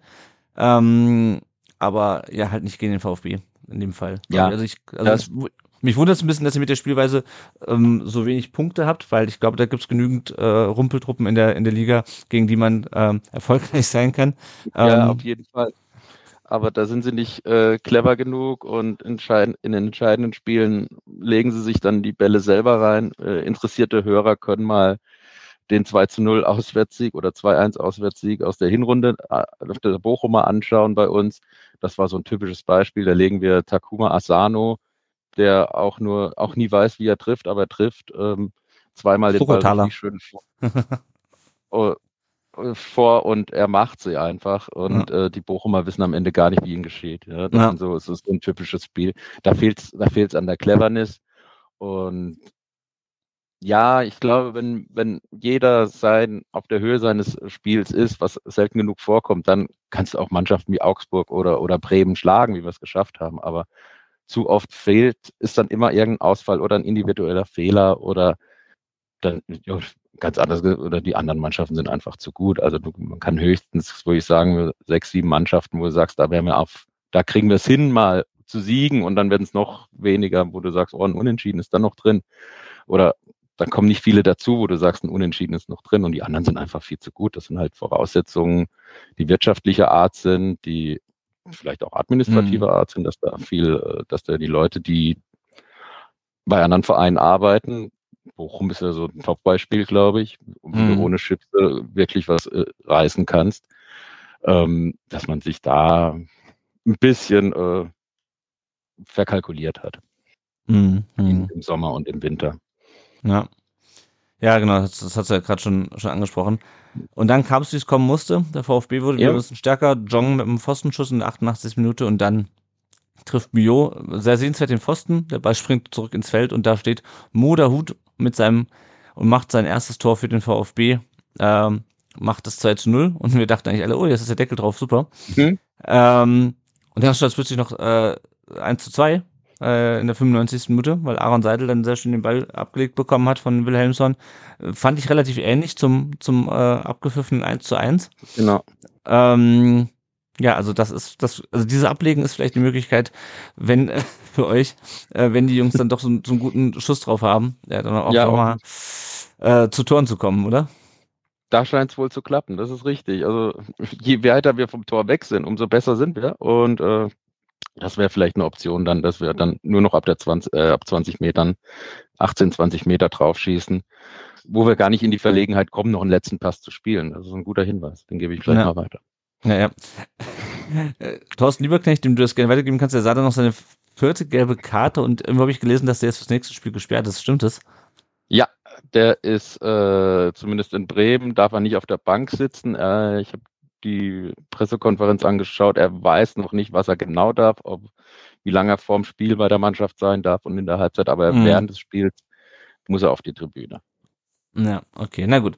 Äh, ansonsten der VfB kickte dann alles raus mit viel Zeitspiel. Äh, Yannick, ich glaube, ich habe den äh, VfB noch nie so viel Zeitspielen sehen wie in diesem wie in dieser Partie. Also das war echt äh, eine interessante Erfahrung, oder? Äh, ja, durchaus. Also das, das, das war wirklich äh, außergewöhnlich. Aber klar, irgendwo ein Stück weit ja, nachvollziehbar in Anführungsstrichen. Ähm, ich glaube, viele Mannschaften hätten so agiert weil es eben auch, ja, nicht einfach war. Nochmal, mhm. die Darmstädter, die haben das, die haben das wirklich mit ihren Mitteln gut gemacht. Ähm, ja, ich gebe euch recht, da fehlt an der einen oder anderen Stelle auch aus meiner Sicht ein Stück weit die Qualität. Aber ähm, ja, das, wenn sie sich ein bisschen besser anstellen in ihren Abschlüssen, effektiver sind, die Darmstädter, mhm. dann, dann fahren wir da mit Nullpunkten wieder zurück. Das ist mhm. aber auch eins, was klar ist. Also, ja, am Ende des Tages ein Stück weit verständlich, natürlich blöd für, für, für die Darmstädter und klar, man regt sich auf, es ist emotional. Ich, man hat es ja dann auch im Stadion gemerkt, ähm, das ist ja auch ein sehr kleines, enges Stadion, wie da wirklich dann auch die Emotionen hochkochen. Auch Thorsten Lieberknecht ist ja auch ein Stück weit dafür bekannt, dass er einer von der emotionaleren Sorte ist was ich ja eigentlich auch immer ganz sympathisch finde, bis zu einem gewissen Grad. Ja, aber am Ende des Tages ist es, glaube ich, schon ein Stück weit verständlich aus Stuttgarter Sicht, dass man so agiert hat, weil man eben auch gesehen hat, okay, die, wir müssen uns aufs Verteidigen konzentrieren, weil Darmstadt eben dann auch alles nach vorne geworfen hat. Mm, ja, ja. Also unterm Strich ähm, ihm dann die drei oder hat der VfB die drei Punkte wieder wieder mit nach Stuttgart genommen. Äh, und in die Richtung gehen auch die, die Kommentare bei Facebook, wobei ich mir bei, äh, auf Social Media, wobei ich mir bei Facebook ein bisschen Beef, Beef eingefangen habe, weil ich geschrieben habe, es ist ein dreckiger Sieg, Fußballerisch war es nicht so toll und dann habe ich ganz viele Kommentare bekommen, ja, ist doch egal, nächste Woche redet da keiner mehr drüber, die letzten Jahre hätten wir was verloren. Stimmt natürlich alles. Ähm, wahrscheinlich hätten wir ja. die letzten Jahre dieses Spiel wirklich verloren. Äh, und äh, wie wir es vorhin schon gesagt hatten, als du reinkamst, äh, Janik, äh, das sind halt, ja, es läuft halt. Ne? Du in der aktuellen Phase ziehst du dann halt so ein Spiel, äh, wo du mhm. quasi eine halbe lang in Unterzahl bist, was du die letzten Jahre nie geschafft hättest. Irgendwann wäre einer reingefallen, wahrscheinlich in der 89. Minute. ähm, und, Ge ja. Genau, richtig, ja. Das ist dann eben dieser positive Flow, den du hast. Ähm, das, das krasse Gegenteil ist vielleicht auch gerade bei den Darmstädtern der Fall. Da ist es eher ein negativer Flow. Da hast du dann eben Probleme, ihr habt es ja gerade auch ähm, ausführlich besprochen, eben solche Spiele dich dir auch zu holen. Und ja, es zeigt halt auch einfach, die Mannschaft vom VfB ist auch aktuell sehr resistent. Also man, mhm. man hat da wirklich so eine, ja, Wagenburg-Mentalität, kann man es vielleicht nennen, entwickelt, dass man auch wirklich mit der, mit den größten Widrigkeiten zurechtkommt. Und ich meine, ich glaube, es gibt nicht so viele Mannschaften, die das dann so nach Hause geschaukelt hätten wie der VfB. Klar, Bayern, Dortmund, Leipzig, aber so dahinter, ich weiß nicht, die, die Frankfurter haben es ja auch, haben sie auch schwer getan. Die haben 2-0 geführt. Richtig, in, ja. in Gleichzahl und, und haben am Ende des Tages ein 2-2 ähm, dann noch gekriegt. Ähm, deswegen. Ja, also bei ja. all meiner Meckerei vorhin auch, man darf der Mannschaft eins darf, kann man ihr nicht absprechen, dass sie äh, eine Moral hat, ja. Also dieses 2-2, ja. wir haben gegen, gegen Hoffenheim, waren wir dreimal hinten, haben es 3-3 geholt. Also mhm. das sind absolut selten, ja. selten Spiele, wo man halt wirklich wirklich äh, dann dann schon abschenkt, sondern da ist immer noch was drin und das war ja auch so. Also habt ihr ja auch gesagt, das, das ist ein dreckiger Sieg, äh, 2-1 und äh, mit mit bisschen anderem Werf und Glück und Qualität läuft das halt, kann es auch 2-2 ausgehen oder 3-2. Ähm, das möchte ich meiner Mannschaft dann auch nicht absprechen. Das vielleicht ja. nochmal betont, weil ich halt immer so, weil ich ein bisschen schwarzseherisch kratze, aber. Nein, also absolut nicht. Also das ist wirklich, das sieht man, das habe ich ja vorhin auch gesagt. Die mhm. Körpersprache der Darmstädter hat mir sehr gut gefallen und das ist ja auch so eine Grundtugend, die du da brauchst im Abstiegskampf. Ich habe mir jetzt auch, während ihr geredet habt, mal noch den Spielplan angeguckt von Darmstadt. Mhm. Da sind ja, ja, auch noch einige, sage ich mal, du oder Spiele drin. Also Auf gegen Mainz, gegen Bochum da sehe ich schon Chancen dass ihr da was holen könnt. Wenn ihr so auftretet, wenn er dann halt noch ein bisschen besser eure Chancen nutzt, wenn vielleicht der Sebastian Polter dann auch wieder sein altes Torjägergehen findet, dann, dann, dann kann das schon was werden. Also ja. zumindestens mal in Richtung Relegationsplatz. Auf jeden Fall. Also ja. es sieht in der, in der Tabelle gerade noch äh, blöd aus, aber es kann auch wirklich ganz schnell wenn die Siege fallen, ne, das ist das Problem. Die Siege fallen bei uns halt seit 13 Spielen, glaube ich, nicht mehr oder 14, ja. sondern dann hörst du mal maximal unentschieden. Und das ist halt, das raubt dir so ein bisschen äh, auch, zumindest uns Fans, glaube ich, so ein bisschen die, die Zuversicht. Weil jetzt nochmal drei und drei und dann, ey, wenn du jetzt neun Punkte holst gegen Bochum, Mainz und Augsburg und dann stehst und dann hast du zwei Spiele gegen Leipzig und Bayern, wo du dir ein bisschen Moral auftanken kannst, mhm. Dann ist da so viel drin immer noch. Oder ja. ich weiß jetzt, ja, ich weiß noch nicht mal gar nicht, ob Bochum dann kommt, aber die kommen danach, ist ja auch wurscht. Auf jeden Fall sind da so Spiele, die jetzt kommen, wo du denkst, jo, da kann was draus rumkommen. Und äh, ja. ja, also aufgegeben haben wir erst, wenn es dann wirklich äh, soweit ist. Ähm, ich habe auch halt auch gesagt immer, ja, das sind so, das war jetzt so, so ein Spiel, wo du dir äh, ein bisschen dann doch wieder den Mut holst. Also ganz, ganz klar, das war bei mir auch, auch so, woran es lag, ob der VfB halt einen komischen Tag erwischt hatte oder ob wir sie auf unser Niveau runtergezogen haben oder äh, weiß ich jetzt auch nicht. Aber wenn du dann siehst, wir können mithalten gegen einen der Überflieger, der besten Mannschaften, oder Top zwei Mannschaften in, in Deutschland, dann macht es einem schon Mut. Und dann ist das mhm. Ergebnis jetzt weil keiner sich richtig was ausgerechnet hat, wenn man ehrlich ist, dann macht es einem schon noch ein bisschen Mut und denkt, wenn es jetzt dann halt so gegen die anderen umsetzt, dann wird das noch was. Und dann wird das vielleicht nochmal ein ganz spannendes Saisonfinale. Ja, da, da bin ich dabei. Also da bin ich heiß drauf. Und das letzte Spiel, ich habe gerade mal geschaut, das letzte Spiel ist ja das einfachste. Genau, in Dortmund. Das geht in Dortmund, wenn, da wird es bestimmt um, noch um die Champions League Teilnahme gehen und dann habt ihr die, zumindest, mindestens einen Punkt habt ihr dann schon sicher, müsst ihr nur damit leben, ja. dass ihr euch dann das nächste, ganze nächste Jahr lang auf Twitter ähm, hassen dafür, so wie die Mainzer, weil ihr euch nicht äh, auf die Seite gerollt ja, habt. Aber so wie die meisten dann, glaube ich, immer. Also das war auch wieder so ein Spiel, wo dann die VfB-Fans dann Social Media, oh, die Treter, oh, die, die Treppen ja. und äh, ah, die machen uns alle kaputt. Und dann, dann weißt du als kleiner Verein aber auch, okay, du hast was richtig gemacht, sondern du hast eine, einen Einsatz gezeigt, du hast einen, äh, einen Willen gezeigt und dann hat es gestimmt. Weil also, das Schlimmste ist, wenn, ja, Kompliment, aber schade, dass es so lief. Das ist, das ist blöd dann, ne? Aber wenn die anderen ein bisschen giftig sind, dann wissen wir eigentlich auch, ah, okay, wir haben was richtig gemacht. Ja, das ist ja das, was wir die letzten Jahre so viel zu hören bekommen haben. Ja, gut gespielt, genau. aber hat halt leider nicht gereicht. Genau, ja. also viele Facebook-Kommentare und auch Instagram-Kommentare gehen in die Richtung äh, Hauptsache gewonnen, egal wie es wie es war. Und das stimmt ja auch äh, letzten Endes. Ja. Janik, würdest du den äh, Sieg als verdient bezeichnen? verdient im Sinne von, äh, dass die Mannschaft unter ja, diesen schwierigen Bedingungen eben da eine Halbzeit in, in Unterzahl, ähm, plus dann eben noch die paar Minuten ja. Nachspielzeit, ähm, es wirklich gut gemacht hat, Willen gezeigt hat, äh, sich wirklich dann auch in jeden Zweikampf reingeworfen hat, gut gestanden ist für, für zehn Mann und wirklich alles versucht hat, äh, da dann eben einigermaßen sich gut aus der Affäre zu ziehen. Natürlich die zweite Halbzeit äh, war Darmstadt klar besser, aktiver, hatte mehr Spielanteile. Am Ende des Tages, ja, kann man es sicherlich so oder so sehen. Ich glaube, da kommt es dann auch wirklich ein bisschen drauf an, in welchem Lager man zu Hause ist. Also wie gesagt, was die Moral angeht, die Bedingungen, ja, okay.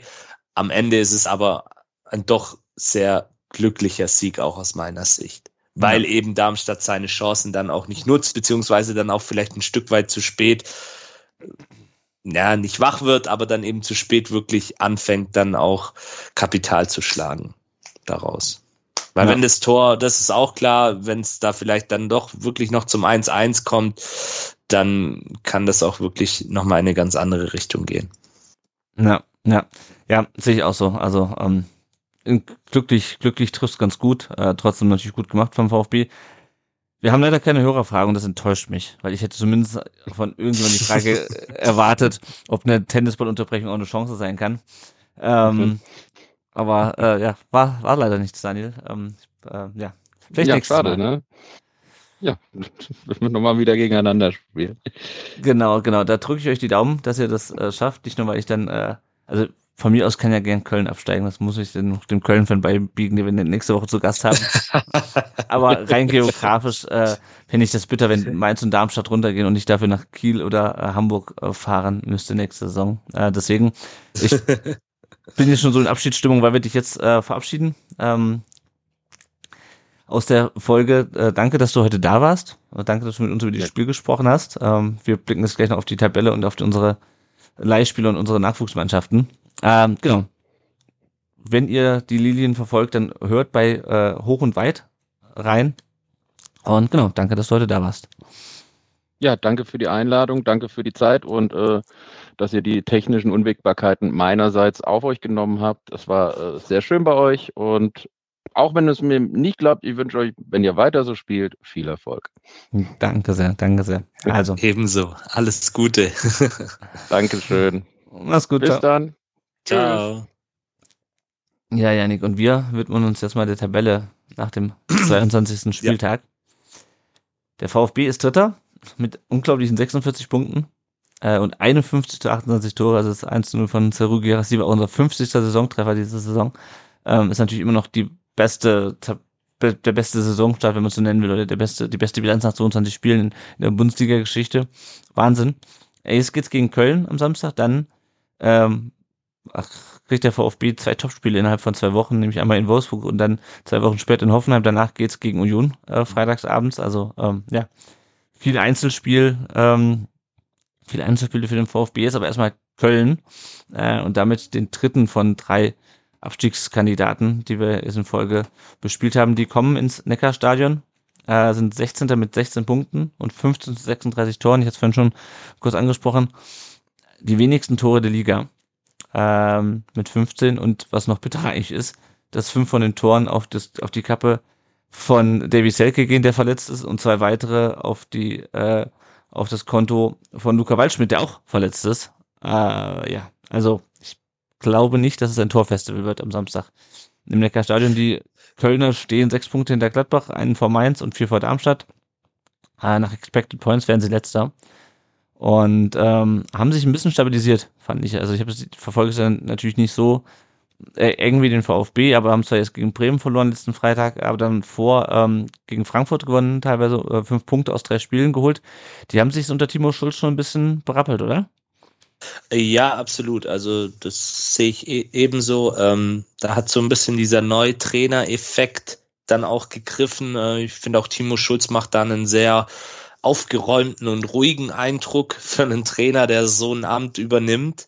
Ähm, das liegt vielleicht auch an seiner Herkunft, kommt er da aus dem norddeutschen Raum. Ähm, und ja, auch wenn die Statistiken klar für den VfB sprechen, ähm, die Kölner stehen auch schon jetzt zu diesem Zeitpunkt ein Stück weit, ja, nee, sie stehen mit dem Rücken an der Wand, müssen gucken, dass sie auch den Abstieg zu den, äh, den Abstieg, den Abstand zu den Nicht-Abstiegsplätzen, so jetzt haben wir es richtig, ähm, noch ein Stück weit verkürzen, um da dann einfach auch wieder ein bisschen den Anschluss zu finden ähm, ja, natürlich aus ihrer Sicht bitter, dass da wirklich eine ganze Offensivreihe gefühlt mhm. ausfällt.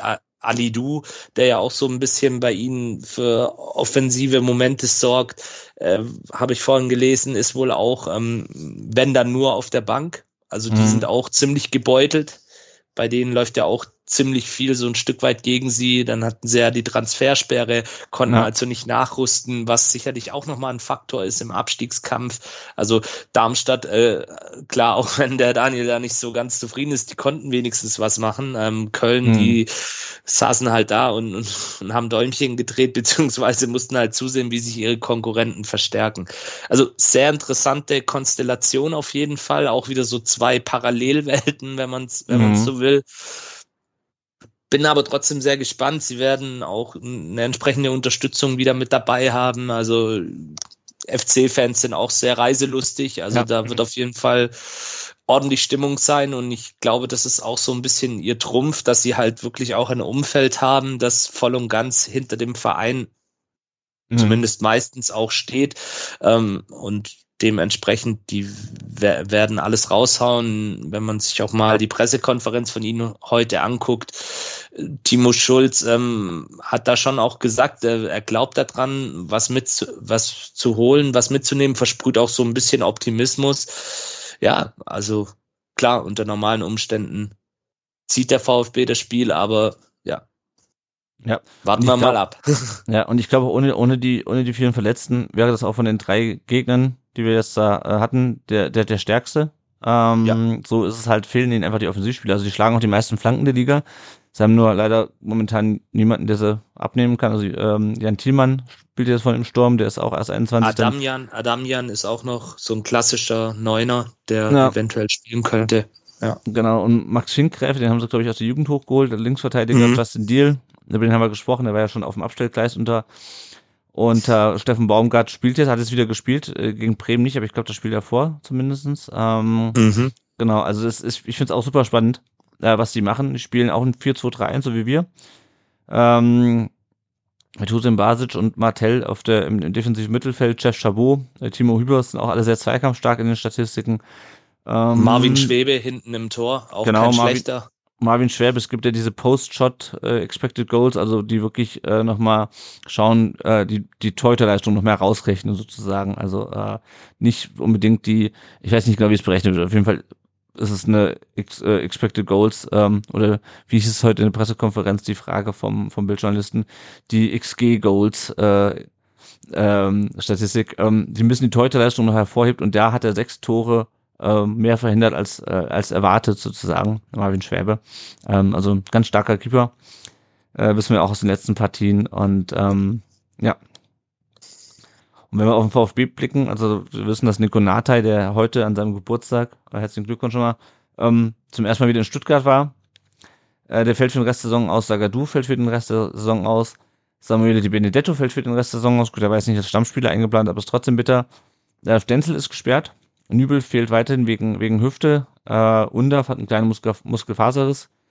Könnte eventuell gegen Wolfsburg wieder spielen. Äh, Pretlo hat äh, sich den Magen verdorben, glaube ich.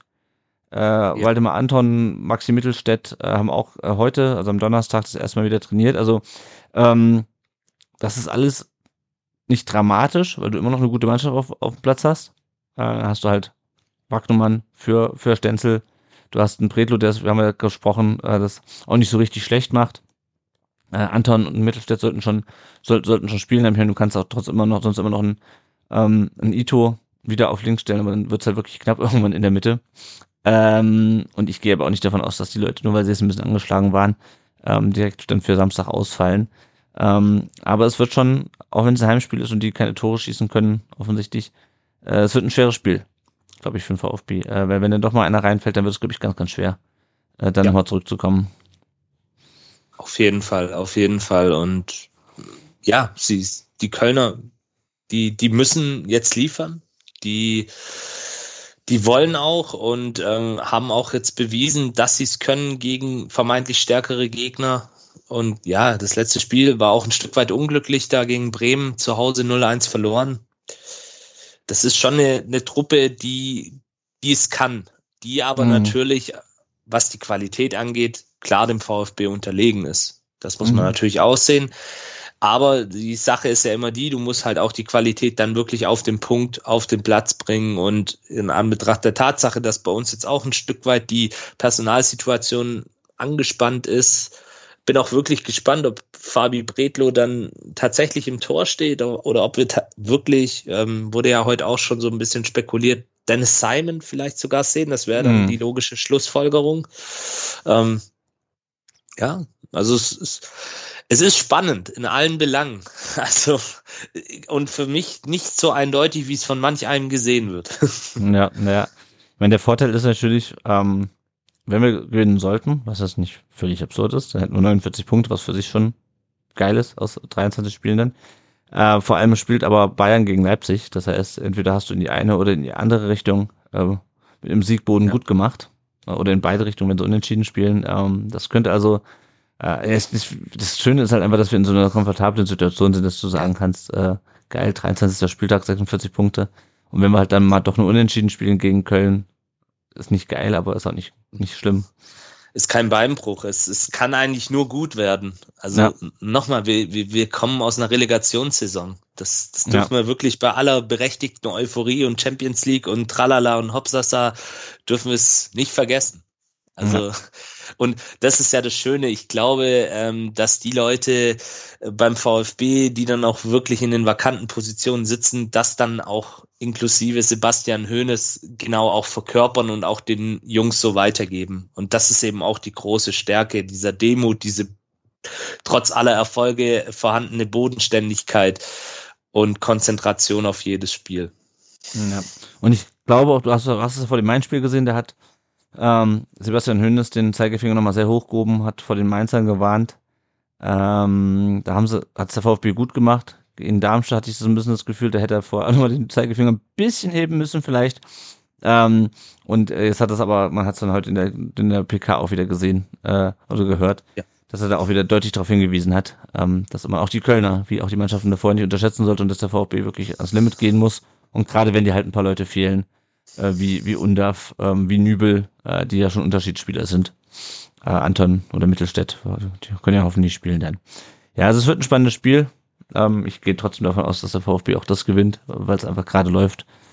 Ähm, ja, aber wenn nicht, dann äh, also verlieren sollten wir es nicht, aber ich glaube, unentschieden ähm, könnte ich zur Not auch leben. Aber ich nehme auch, sag auch nichts gegen 49 Punkte. ja. ja, also ich glaube auch, ich glaube auch dran, ähm, dass der VfB dieses Spiel für sich entscheiden kann, aber es wird auf jeden Fall ein hartes Stück Arbeit und ja, es könnte spannend werden. Ja, ich meine, und vielleicht, äh, vielleicht äh, hat die Mannschaft dann auch wieder aus dem Darmstadt-Spiel Spiel gelernt. Also ich meine, die haben ja selber gesehen, dass es kein gutes Spiel war, jetzt auch vor dem Platzerweise schon. Ähm, und ähm, ja, spielen wir zu Hause, also auch, auch weil es ein Heimspiel eben ist, denke ich mal, dass das. Richtig, das könnt, und es auch wieder ausverkauft bis auf den ja. letzten Platz. Also ja. die Stimmung wird da sein. Wie gesagt, natürlich auch von Kölner Seite. Also da habe ich mir sagen lassen, da ist der Gästeblock auch voll. Ja, ja, da habe ich auch gehört, irgendwie vier, 5.000 Leute oder so. Ja, 5.000, 5.000. Also 4.000 ja. über den offiziellen, aber ich schätze mal mhm. 5.000 Rheinländer werden da im Stadion sein. Und wie gesagt, die werden ihren Club auch nach vorne peitschen und für die geht's halt wirklich um viel. Ja, ja und ähm, ich hoffe vor allem, dass sie dieses Mal ohne größere Probleme anreisen können, weil wir wissen, dass vor zwei ja. Jahren beim, ähm, beim äh, am letzten Spieltag gab es Stress beim Einlass. Ähm, letztes Jahr wurden die Kölner abgefangen in, in Weiblingen. Ähm, ich hoffe mal, dass die Kölner Fans diesmal einfach das Spiel mal besuchen können, aber schauen wir mal. Ja, ja, hoffe ich auch, auf jeden ja. Fall. Ja, also worüber wir gar nicht gesprochen haben beim Spiel war übrigens die, die ähm, Choreo für, für Robert Schliens, fand ich auch sehr gelungen, auch dass die Mannschaft dann nochmal mit die T-Shirts übergezogen hat. Ähm, das ja, waren ja die gleichen T-Shirts, die man, die man auch kaufen konnte, äh, die ich mir auch, wo ich mir auch eins geholt habe in ähm, beim äh, beim Spiel gegen Mainz.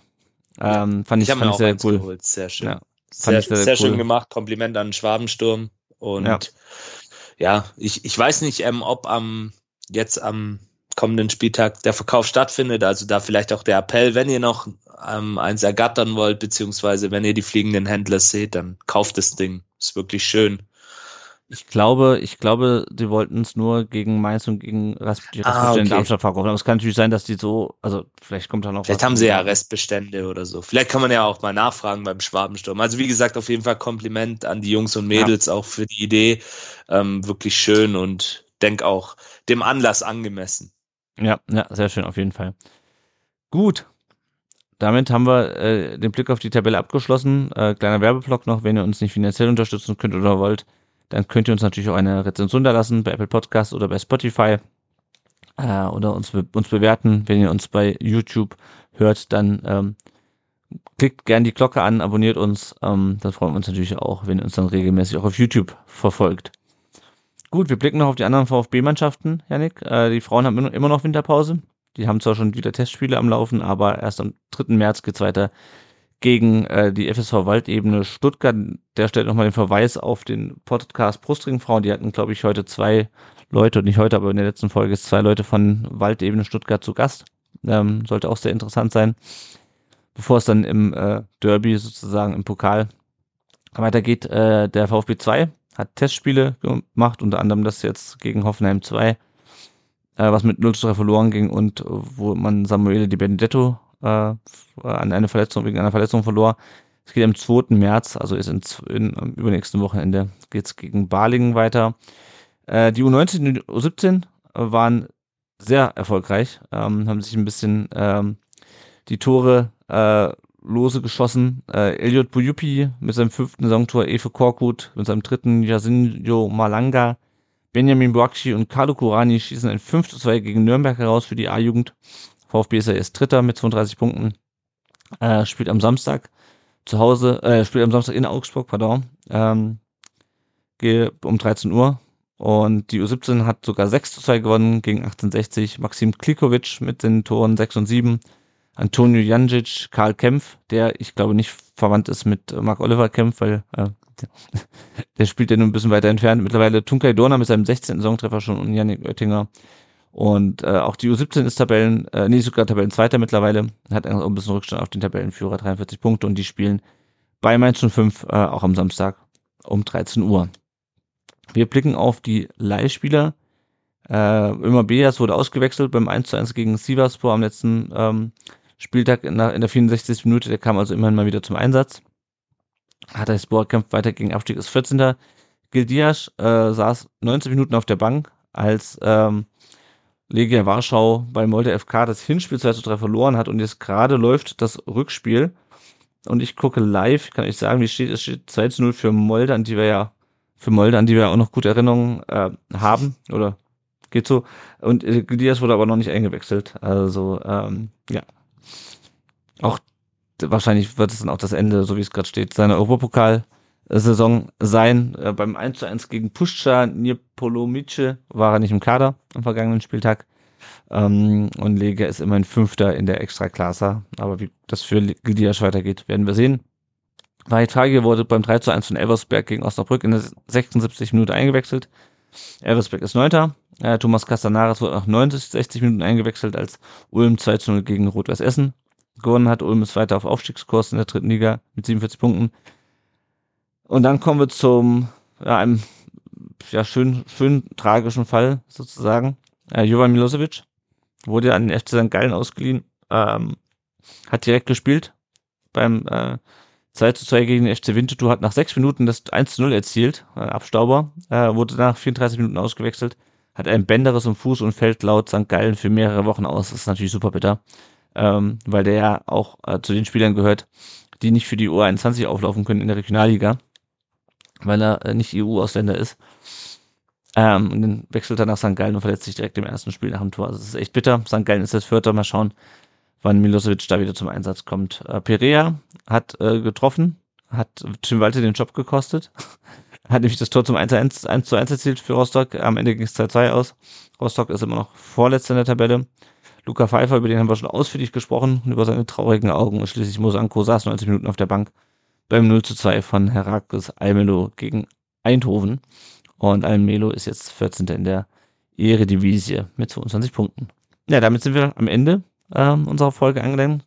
Janik ist da, unser Gast ist schon weg. An dieser Stelle trotzdem mal vielen Dank an den Daniel äh, für äh, seine Teilnahme im Podcast. Wenn ihr mal wieder äh, dabei sein wollt, meldet euch gerne. Äh, die Mal habe ich wenig Rückmeldungen erhalten, aber wenn ihr gerne mit uns nochmal über den VfB und ähm, die nächsten Punkte äh, 47 bis 49 diskutieren wollt, dann meldet euch da einfach. Dann nehmen wir euch gerne mit in die nächste Folge rein. Die finden wir dann, oder die nehmen wir dann nach dem Köln-Spiel nächste Woche auf. Ah, Janik, ich habe jetzt nicht mal geschaut. Das Mal, als ich gesehen, als ich geguckt habe, war der Seba, ähm, ging es dem Seba nicht so gut. Der war, glaube ich, auf der Intensivstation. Ja, ja ist er immer noch. Ich habe mhm. ich hab vorhin mal geguckt. Also ihm geht's tatsächlich, sein Zustand ist kritisch. Und äh, ja, ähm, sie warten jetzt noch die Ergebnisse ab. Mhm. Also man kann das nachverfolgen weiterhin, wie es ihm geht. Es postet jetzt natürlich er selber nicht, mhm. ähm, weil er eben auf der Intensivstation liegt, sondern seine Familie. Aber ja, wir sind natürlich alle in Gedanken bei ihm. Genau. Und hoffen, dass, dass es gut läuft für ihn. Gab auch, gab auch gegen Mainz, glaube ich, nochmal ein Spruchband für ihn. Habe ich genau, gesehen, ja. in der Kurve, genau. Genau, ganz wichtig auch, äh, registriert euch bei der DKMS. Äh, können wir auch nur jede, jede Folge dran erinnern. Ja, äh, damit sind wir am Ende angelangt. Vielen Dank in dieser Woche fürs, fürs Zuhören. Äh, Ich hoffe, euch stören die technischen Probleme, die der Daniel und ich vorhin hatten, vorhin hatten mit dem Internet nicht zu sehr. Da warst du noch nicht. Als du kamst, wurde es besser, Janik. Ähm, ah, wir, sind beide, okay, wir sind beide, wir sind beide Vodafone geschädigt. Ähm, genau, aber ich denke, es war trotzdem eine sehr interessante Perspektive auf das, wie es in Darmstadt abgeht. Ich bin froh, dass wir nicht äh, uns mit den Tabellenregionen so ausführlich beschäftigen müssen. Ähm, genau, ja, aber ja, war trotzdem sehr interessant. Danke nochmal an die Daniel für die Teilnahme. Und äh, wir hören uns dann nächste Woche, hoffentlich nach dem nächsten Sieg gegen den 1. FC Köln. Ciao. Ciao, bis nächste Woche. Servus.